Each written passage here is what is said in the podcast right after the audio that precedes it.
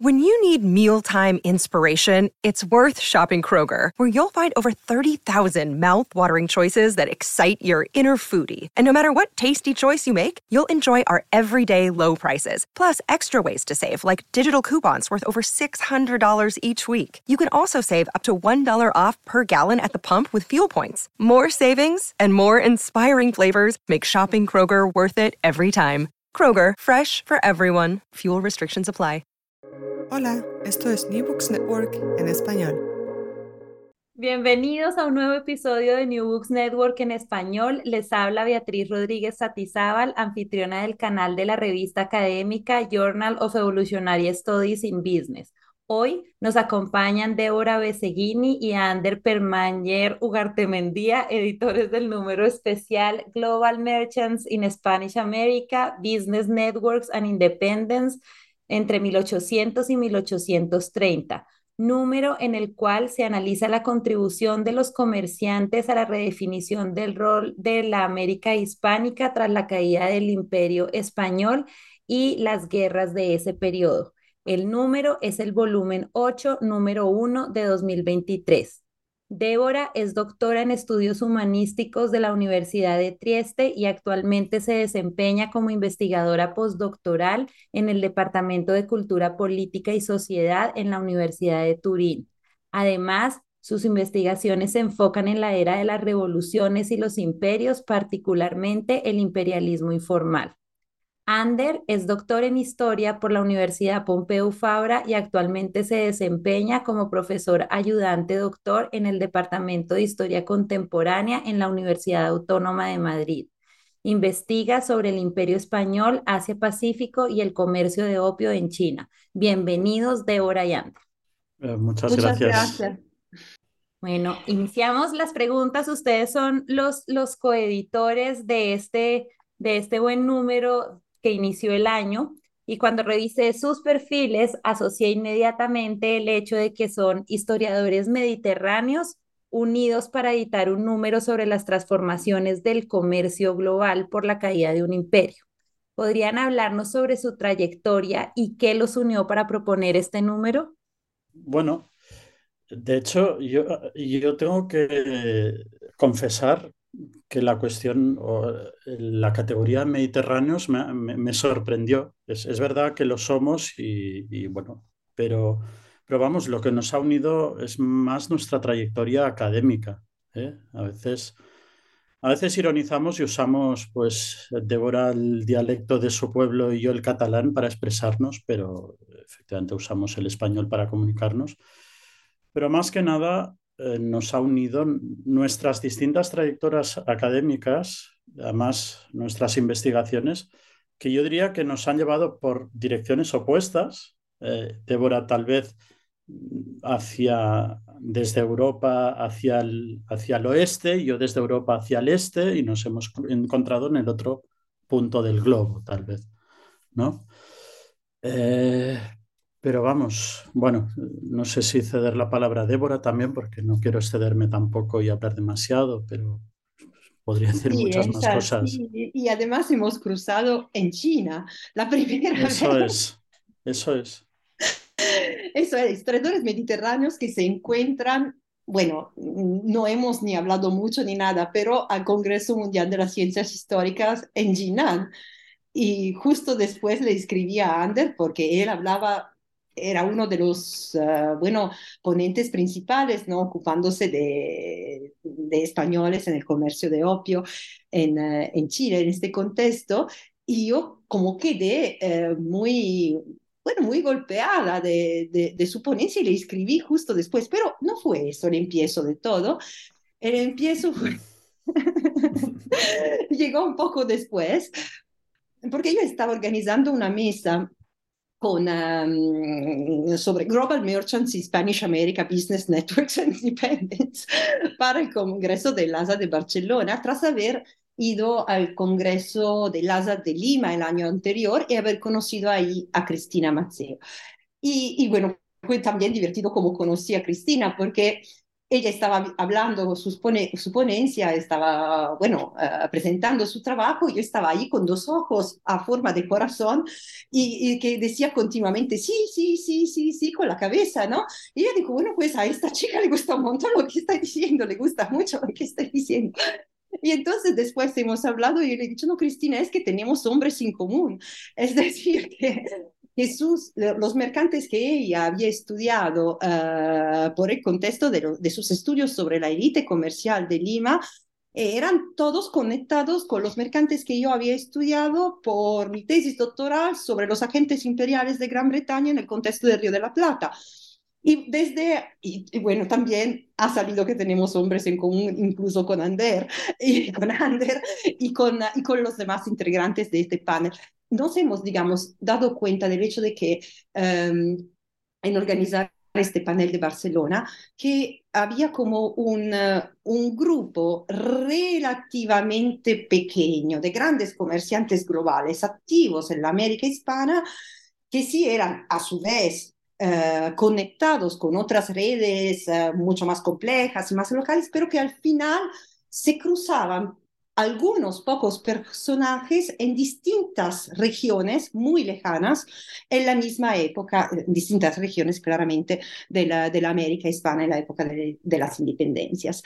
Así que bueno, mm, eh, la, la, la, propuesta fue de Marie-Christine Dagan que me dijo, invitando el Permanier, y yo, sí, ya lo vi en China, y, y, lo que faltaba de esta mirada global, Global Merchants Spanish America, como ha dicho perfectamente Ander, era no solo ver con la América hispana en el centro, Europa y Asia, porque también yo estaba empezando a estudiar las conexiones con Asia, y ahí que crucé Ander sobre todo, uh, pero también la mirada del otro lado, desde Asia hacia América. Y así que esto ha permitido hacer uh, un trabajo que esperamos sea verdaderamente global.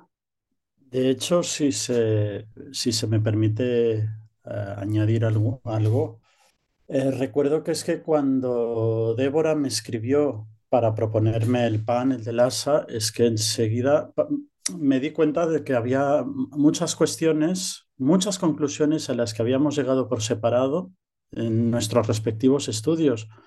Yo, por evidente que parezca, mi trayectoria académica empezó con los estudios de área, ¿eh? los estudios de Asia Oriental. Y, y, bueno, sí, vas pensando luego en las conexiones a nivel global, pero tardas un tiempo cuando eres joven y empiezas en darte cuenta de esas conexiones a largo alcance y a pesar de que se repitan cuestiones tal vez un poco manidas de las conexiones a larga distancia, darse cuenta de ellas es, cuesta, cuesta un poco más.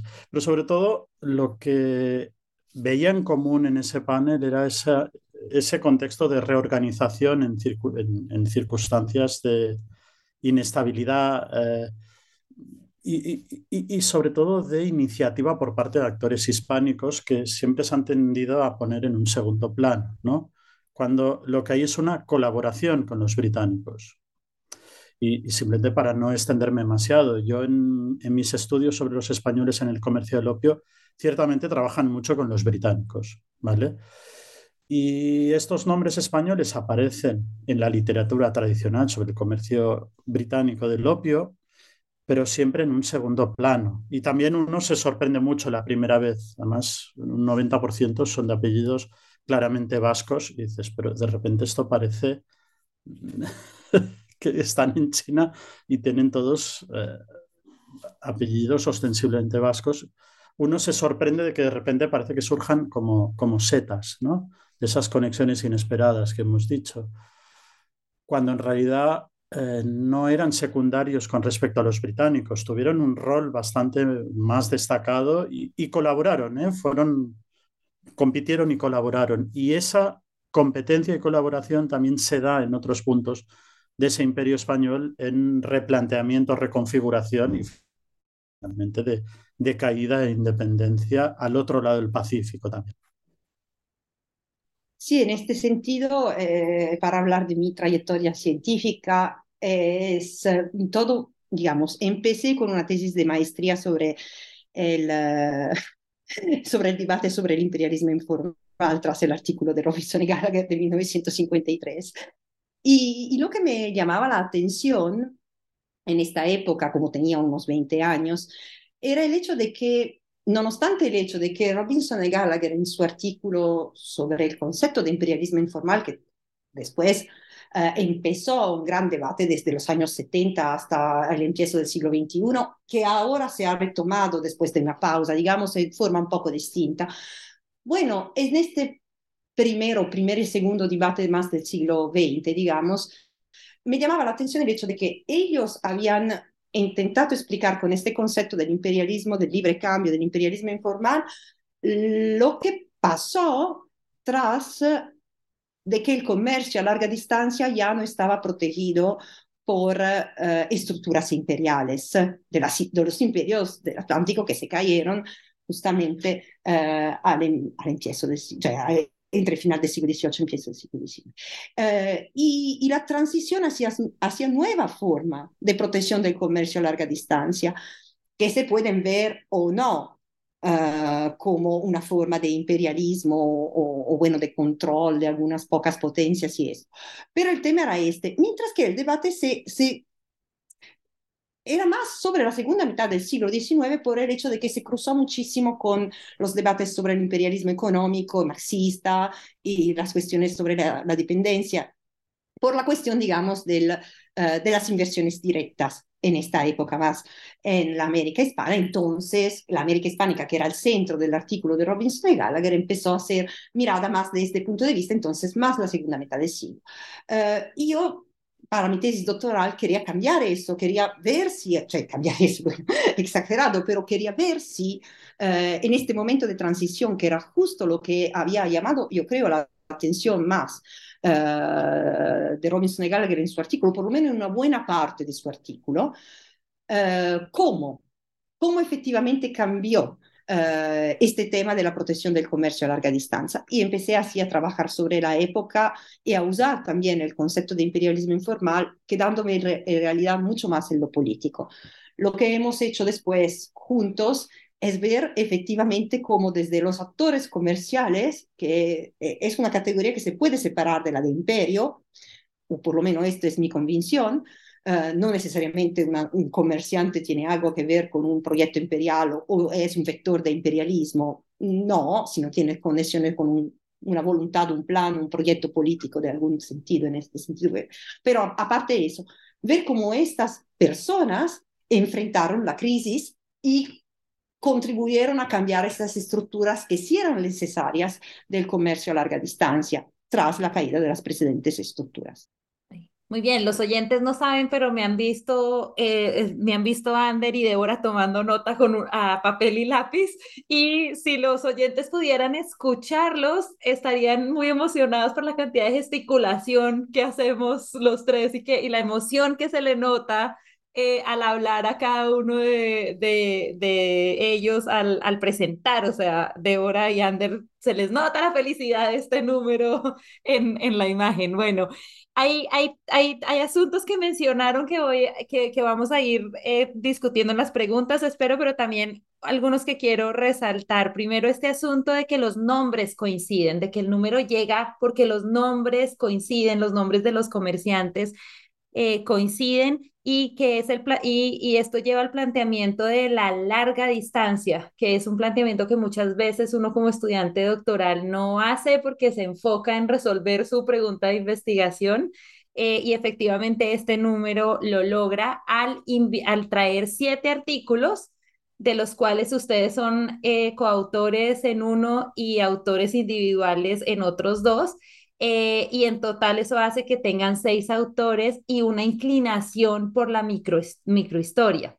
¿Podrían explicarnos qué se entiende por microhistoria en el contexto de este número especial y destacar algunas de esas ideas centrales eh, por las que los oyentes deberían leer estos trabajos y acercarse a este tema? Bueno, la microhistoria es un concepto que tiene una larga tradición y que cambia en esta tradición, digamos. Lo que desde la primera escuela italiana, digamos, hasta los, los, contributos, las ideas más recientes.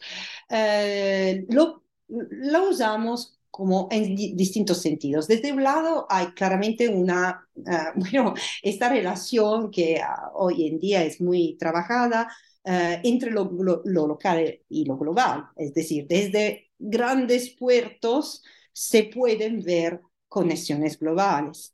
Desde el otro intentamos también usar casos de estudio en casos de trayectorias biográficas Uh, ¿Por qué? Porque son instrumentos muy valiosos para, para ver conexiones descuidadas. Las personas viven, si tienen suerte, muchas décadas, uh, pasan a través de distintas épocas y mm, viajan a través del espacio, ven distintas cosas y conectas distintos ámbitos estudiados por separado, la historia política, la historia comercial, la historia cultural, por ejemplo. Entonces es un instrumento en sí mismo que ayuda mucho a conectar ámbitos estudiados normalmente por separado. Uh, además, lo que hemos hecho todo y principalmente uh, ha sido un estudio de red, hay que decir, de business history, de historia empresarial y de historia de redes. Así hemos conectado estas distintas redes y hemos cruzado en algunos personajes que sí que están, digamos, casi en todos lados.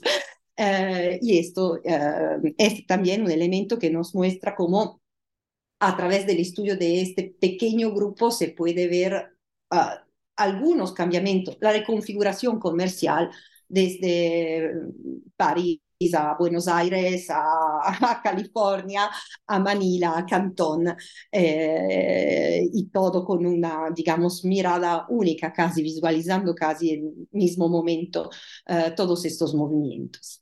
Eh, pero hay elementos mm, que se acercan también a una concesión más social o incluso antropológica de la microhistoria. Es el simple hecho de hablar de personas que se encuentran enfrente de una situación de crisis.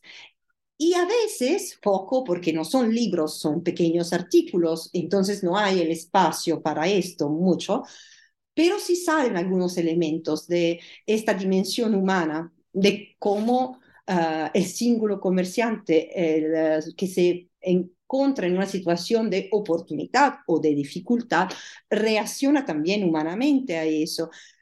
En general, el conjunto de estos elementos debería ayudarnos, o esperamos que haya ayudado, a, ver, digamos, a ser instrumento para ver elementos que ayudan a reformular una interpretación sobre la historia más general. Es decir, tal vez los casos de estudio o, la, incluso el uso de la microhistoria en algunos casos puede quedarse en el anecdótico o en algo que puede, especialmente desde la perspectiva europea, parecer un poco excepcional o paradigmático, incluso exótico. No, aquí se intenta hacer, uh, digamos, profundizar el estudio de, de, los archivos guiados por estos casos particulares para responder a, preguntas sobre los cambios considerados epocales como esto, de, de, del pasaje entre el mundo, uh, digamos, del antiguo régimen y, uh, y, el mundo moderno, y sobre todo en el caso del imperio español, que fue el elemento conector de la globalización temprana, uno de los elementos conectores o más importantes de la globalización temprana reconocido y que sigue siendo importante la globalización decimonónica. Entonces, esto es un poco la metodología que, que sale de todos los trabajos. Sí, sí, sí, se me permite añadir, de hecho, esta, es una, esta última cuestión a la que apunta Débora, hemos, insistimos bastante en la introducción, en la, en la importancia del, no sé cómo llamarlo ahora, es imperio español, territorios de habla hispana, eh, no sé, bueno, un concepto que se puede categorizar de mil maneras, pero su mayor presencia los asuntos globales en la evolución de la historia mundial y el acceso a al mundo actual, ¿eh? que a veces siempre queda relegado en un segundo plano. Ahora, ahora me está viniendo a la cabeza, justo eh, tuve que releer por trabajo una, una reseña del, célebre y fantástico libro de, Chris Bailey, de El nacimiento del mundo moderno, y un célebre historiador español, cuando lo reseñó en su momento, en su primera edición en inglés, José María Fradera, le decía, sí, sí, el libro está muy bien, pero olvida los territorios de habla hispana. Y creo que precisamente los, son los trabajos de Débora que, los, que, conectan muy bien esa, eh, ese tránsito hacia la contemporaneidad de, este contexto que no sé cómo categorizar. Pero bueno, volviendo a la pregunta, porque nos vamos por las ramas y como me suele gustar decirle a Débora, abrimos muchos melones, si se me permite la expresión coloquial. Eh, sí, también insistir, eh, efectivamente hay mucho trabajo en microhistoria, pero nuestro interés más que la microhistoria es las conexiones, el estudio de redes, quiénes están en esas redes y cómo se captan también, cómo se conocen, cómo socializan, cómo... y además es a través de esas trayectorias en red, eh, uno va encontrando esas conexiones que, sobre todo desde, desde Europa y habiendo tenido una formación europea, siempre se sorprende, ¿no? Yo siempre digo, insisto otra vez el mismo ejemplo al que he apuntado antes, mi primera sorpresa al ver tantos nombres vascos en el comercio del opio.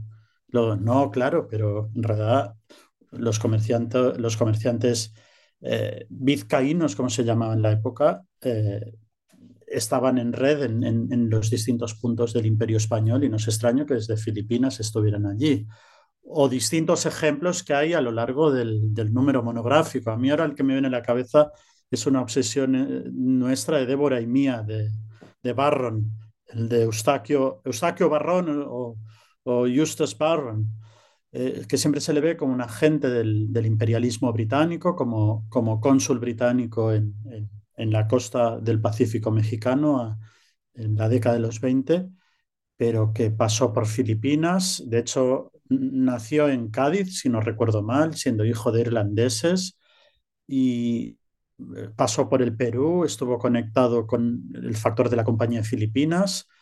No, no sé, y como, como Barron hay, hay varios personajes más, que algunos surgen en, distintos de, los números, ¿no?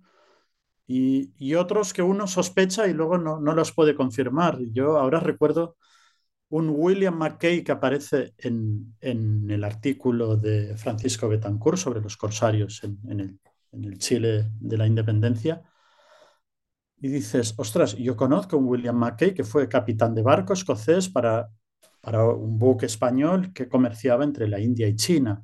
y que trabajó para la célebre firma británica de Jardine Madison Company. Digo, ¿será el mismo William McKay? Lo que sucede es que William McKay es como decir Juan López en español. No podemos corroborarlo, ¿no? Y esa sospecha no se puede confirmar. Tal vez años atrás alguien habría dicho, bueno, pero si estamos hablando de Chile y tú me estás hablando del Golfo de Bengala y, de, y del mar del sur de China. Eh, bueno, esa conexión se puede hacer cada vez más. ¿eh? No es, yo creo que nuestro monográfico apunta hacia allí y no somos los primeros. ¿eh? Hay muchos otros colegas ya están haciendo esas conexiones. Sí, precisamente ambos, ambos lo mencionan y, yo capté por, al, revisar el, el, eh, su introducción y revisar los artículos, definitivamente el asunto principal de esta edición es esta consideración de las redes globales. El la pregunta es, ¿Qué, aspectos resaltan dentro de la actividad de estos comerciantes, pero yendo más específicamente a este periodo de turbulencia que es este periodo que, que se, del que trata el número especial? Más sobre todo por esta frase, esta, esta buena frase, y voy a, a citarte de nuevo de hora que dijiste, los comerciantes no necesariamente tienen un proyecto político. Sí, bueno, algunos sí, eh, porque estudié, digamos, mucho y sigo estudiando eh, casos que se pueden definir casos de agentes imperiales, que sí son de alguna forma vectores de un proyecto de control o de influencia política, porque no olvidamos que estamos en el medio de un periodo que entre las guerras napoleónicas, que, fue una guerra global, y entonces las exigencias estratégicas de sentido global de, de la que después eh, que eran y que después se quedaron como grandes potencias, eran en el centro de las preocupaciones de, mucho, y, de muchos. Y entonces esta conexión entre la función imperial de algunos uh, agentes políticos que pero también eran o eran conectados con comerciantes, digamos, sí hay en el medio. Pero no necesariamente es así. Lo que hemos intentado ver más, uh, aparte en algunos casos, pero Mm, como por ejemplo mi artículo que un poco muestra estas conexiones, pero lo que hemos intentado ver más eh, es justamente lo que hace el comerciante que no tiene una función imperial y no es un vector de ninguna forma de control externo, de imperialismo informal, de para enfrentar la situación por sus intereses. Para enfrentar la situación de la caída de la crisis del, del mundo hispano, como lo hemos definido, para, para, para, encontrar una definición posible de este espacio, digamos, eh, y, y la, el, la, la, digamos, y la hegemonia militar naval, digamos, que tras el Trafalgar se establece en el caso de Gran Bretaña, que lleva algunas, uh, algunas oportunidades sin duda grandes a los comerciantes británicos, pero también a los comerciantes hispanos. Al mismo tiempo que se cae un sistema, digamos, se abre la posibilidad de usar a otros comerciantes, en particular los británicos, que eh, eh, tienen una posición neutral entre España y sus colonias o tienen y tienen la protección de la Armada Británica y una voluntad política, esto sí, muy clara, que tampoco estaba, digamos, mm, como obvia, ¿no? Uh, de proteger el comercio frente a cualquier obstáculo, ¿no? Del derecho de poder comerciar con todos y incluso de protegerlo a través de, uh, del empleo de la Marina. Bueno, esta es una oportunidad para seguir adelante con el comercio en el mundo hispano y los intereses de los hispánicos que estaban ya en el comercio global en la época así llamada colonial, pues en la época de la, mm, antes de la crisis de la monarquía hispana. Y entonces ahí se ve, eh, digamos, se ve mucho, mm, digamos, no tanto eh, la inserción de los extranjeros porque ya existía. Pero el cambio de paradigma que la crisis y estas nuevas fuerzas, oportunidades, posibilidades ofrecen y también como fue en cierto sentido conjuntural, un papel que al final se quedó bastante hegemónico, sobre todo de los anglosajones, pero sobre todo de los británicos en algunos años y en algunos puertos, no en todos lados, pero sí hay este elemento pero es un elemento en el cual ah, que te lleva a pensar, ¿no? Y, y, los trabajos del monográfico esto lo muestran, que, que, que, no, que no es todo. Atrás de esta cara de un cambio en hegemonías comerciales, digamos, hay todavía la misma gente que antes, o nuevos actores que pero son de distintas proveniencias y muchos son hispánicos. En este eh, seguramente el monográfico muestra muchos aspectos, muestra la iniciativa de los hispánicos en el tema del, de los corsarios, como ya hemos citado el, el trabajo de Betancourt, que hasta ahora se ha visto más como fruto de la iniciativa de estadounidenses, sobre todo al final eh, de la guerra corsaria y todo eso, muestra eh, la importancia de las élites locales en el éxito o no de algunos comerciantes extranjeros, especialmente en el caso de los franceses, en el artículo de Lorin Menard, pero no solo de los franceses. Claro, los franceses tenían una, una posición un poco más débil por, por estar en el medio de las guerras napoleónicas con la máscara de Fernando VII hasta 1815 y por el tema de, quiero decir, que formalmente eran, bueno, enemigos, ¿no? Hasta porque Napoleón lo era, eh, incluso de, las de los territorios que se habían emancipado de Cádiz. y tienen un poder mucho menos, digamos, una, una, un soporte un poco menos fuerte por razones estructurales por parte de su gobierno. Entonces allí se ve muy claramente la fuerza que le dan a estos comerciantes las relaciones locales. El, hacer parte de las élites locales. Pero creo que sea algo que se puede eh, y se ve en algunos otros casos, eh, también de anglosajones, también del caso de los americanos que, eh, estadounidenses que hemos trabajado, también en el caso de varios británicos. Este es un elemento común. Si la alianza con los hispánicos, no, con los hispanos, no se puede em, digamos así, eh, aprovechar de estas oportunidades. Y quedan más evidentes los límites. Yo creo que por ahí se puede seguir investigando y que es un elemento de interés en todos los artículos, estas alianzas.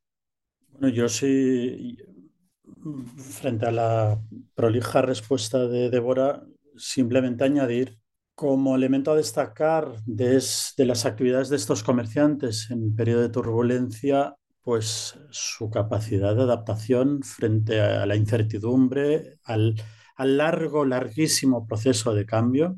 Eh, también es difícil delimitar ese proceso de cambio. Cuando empieza así con el reformismo borbónico hasta Ayacucho, bueno, pero es, son décadas de largos cambios constantes y de imprevisibilidad, pues la capacidad de adaptación, ¿no? Frente a esta a esta narrativa heredada de, los libros de texto, básicamente. No sé yo hoy qué libro de historia serio puede decir pues que llegaron los extranjeros y lo cambiaron todo, sino que fue un proceso muchísimo más complejo, enredado, entangled, si, si queréis, eh, que es enredado al fin y al cabo.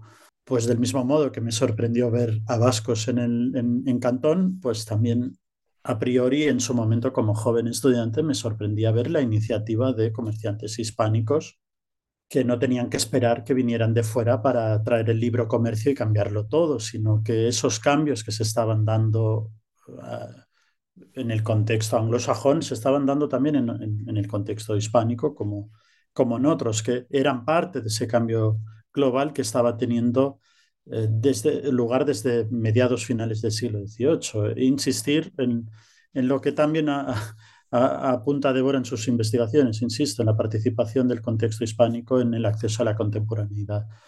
Y simplemente, pues para resumir, ¿eh? que, que se destacan estas actividades en periodos de turbulencia, pues esa capacidad de adaptación y de, de ser parte de ese cambio.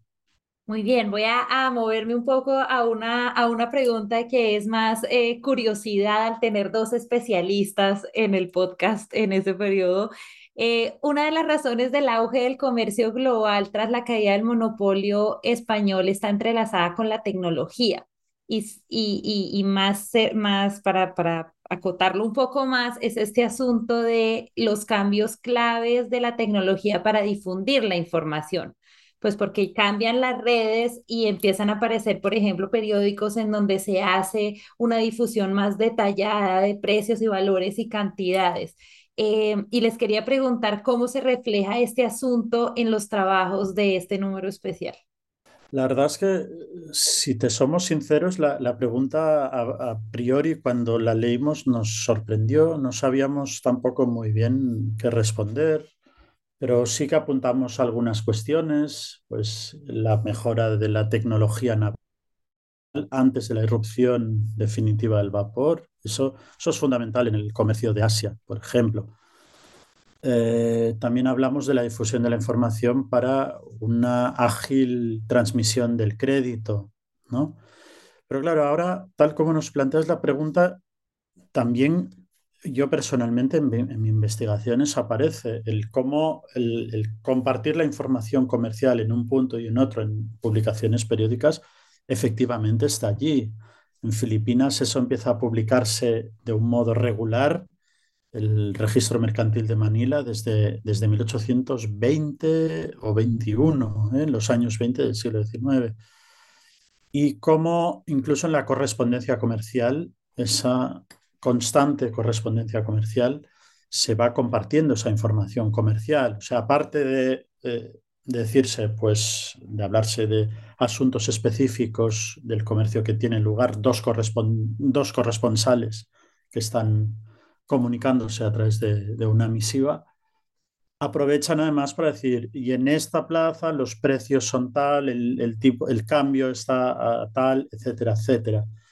Y es verdad que conforme pasa el tiempo, esa información va aumentando o, volviéndose más compleja, más detallada. ¿Hasta qué punto eh, eso se puede ver en nuestro número? No te lo sé decir con precisión, porque yo estoy pensando en una perspectiva de más a largo plazo, ¿eh? de la longue durée, si queréis, de, de Frodel.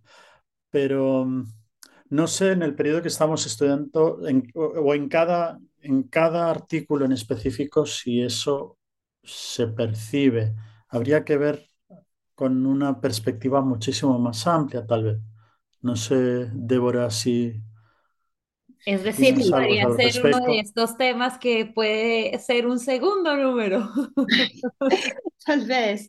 Eh, sí, es lo que ha dicho Ander, que al final me parece que la difusión de la información es el tema ahora que has también aclarado, gracias Beatriz, la, pregunta, mm, sí existe el punto la posibilidad, ahora sí, también por las publicaciones periódicas, pero en esta época temprana también por la novedad de una presencia constante.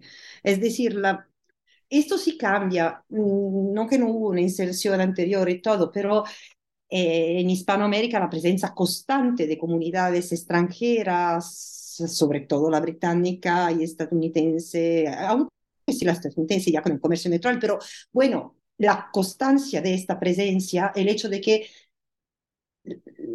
hay una armada, hay bases navales, hay una amplia comunidad comercial que sigue viviendo ahí y que se queda ahí. Entonces permite la rápida, bueno, relativamente rápida, o por lo menos la regular comunicación de informaciones comerciales. Eh, de cualquier tipo, aparte que la prensa, que es un elemento importante, también en las cartas privadas, como, también lo ha aclarado Ander. Y esto permite de ajustar errores en caso de ver que si, bueno, de tener información y entonces prepararse para un mercado, pero en el caso de que algo no funcione, de pedir ajustes y esperar en un tiempo razonable, poder prever cuándo puedes cambiar, cuando puedes hacerte llegar la mercadería que de verdad te sirve y todo eso. Yo creo que un poco eso se ve en algunos uh, de nuestros artículos, como en casos uh, un poco en, en particulares, digamos, en los cuales se habla de algunos aspectos de, esta cuestión de la comunicación. Una cosa que seguramente eh, tiene que ver con este tema de de digamos, de relaciones que empiezan a hacerse continuativas, ¿no? Uh, y en parte preveíbles, pero que todavía son limitadas. El tiempo es largo, a veces no se sabe todo, a veces tardan las informaciones, porque todavía hay, o sea, estamos en un periodo de pasaje en este sentido, hay todavía límites fuertes. Um, a, bueno, a, a, las, las comunicaciones se ve en el caso que, que estudia Lorin de la de la historia, de la vida de una letra de cambio. Y esto creo que, que sea muy interesante y, tal vez un poco original, es decir, que no, no se ha, yo creo, muchas veces hecho un trabajo de este tipo, o por lo menos no es tan común, de seguir toda la, historia de una letra de cambio entre uh, Buenos Aires y, y la Francia y ver cómo de alguna forma, con límites a veces muy fuertes, con problemas enormes, con el problema también de la inseguridad política, porque desde el punto de vista de Europa, la inseguridad política en el Río de la Plata en los años de la invasión uh, portuguesa de la banda oriental y de, los problemas, digamos, que uh, que, del enfrentamiento entre la Liga de los Pueblos Libres, y, en este contexto bastante complejo políticamente, hay un tema ligado a la seguridad de la situación política también. Bueno, como al final uh, la, la, circulación del crédito es posible, y, pero tiene todavía límites. Yo creo que sea muy interesante este elemento, tal vez es uno de los que responden a tus preguntas. Sí, la respondieron y precisamente a eso era lo que estaba apuntando un poco. Bueno, eh, las fuentes son esenciales en sus trabajos, eh, lo, muestran, lo muestran cada uno de los trabajos y el buen listado de fuentes que tienen. ¿Qué destacan ustedes de las fuentes usadas por los autores y qué preguntas nuevas abren estos trabajos para explorar otras fuentes disponibles?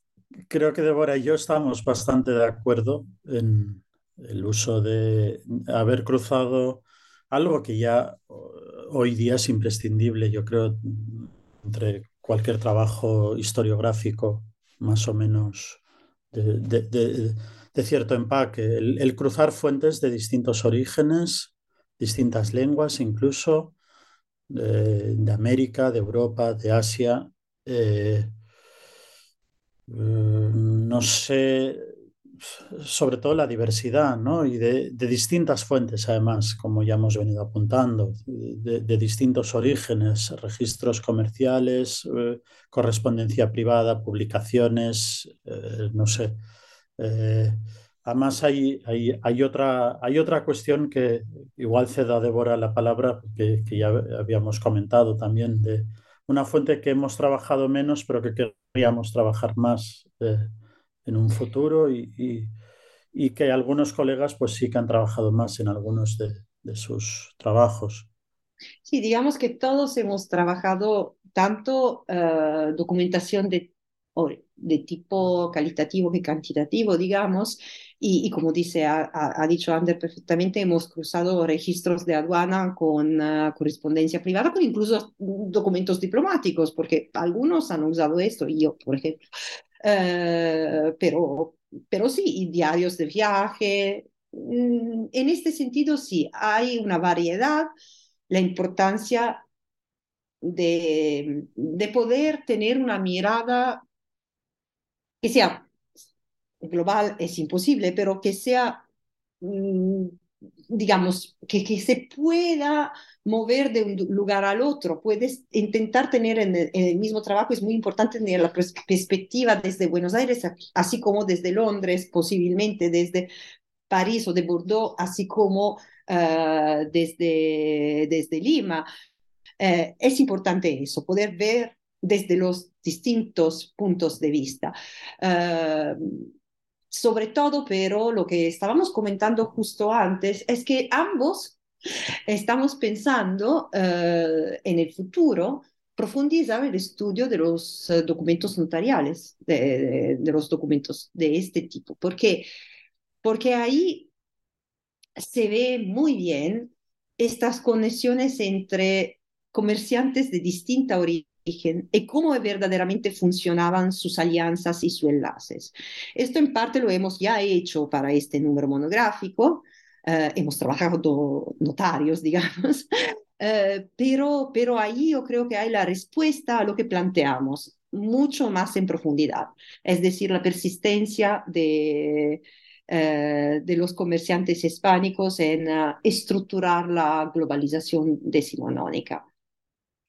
Bueno, y para la pregunta ya para finalizar, uno de los debates actuales entre historiadores es, es, la necesidad de indagar o no sobre el sur global. ¿Cuál es el aporte de este número especial a dicha discusión? Bueno, al final yo creo que sea lo que hemos dicho muchas veces durante uh, esta entrevista. Es decir, nos imaginamos una hegemonia en el siglo XIX, sobre todo de los comerciantes anglosajones, o bueno, o del norte europeo en parte, pero uh, esta idea. De que... Um, uh, de que hay un modelo, digamos así, que puede ser uh, más avanzado, más moderno. Tal vez poner en duda esta mirada y intentar ver los demás actores que estaban participando en el proceso de transformación y que eran incluso cruciales para proporcionar a, mm, bueno, a, los comerciantes globales con más éxito a nivel global por una, una serie de cuestiones de, de conjuntura política, militar, etcétera, etcétera, que hemos dicho, también económica en parte, pero pero por una serie de situaciones muy particulares. Proporcionarle mm, instrumentos, medios, alianzas, prácticas, conocimientos y todo eso para seguir adelante con sus proyectos mm, comerciales, personales. Y todo.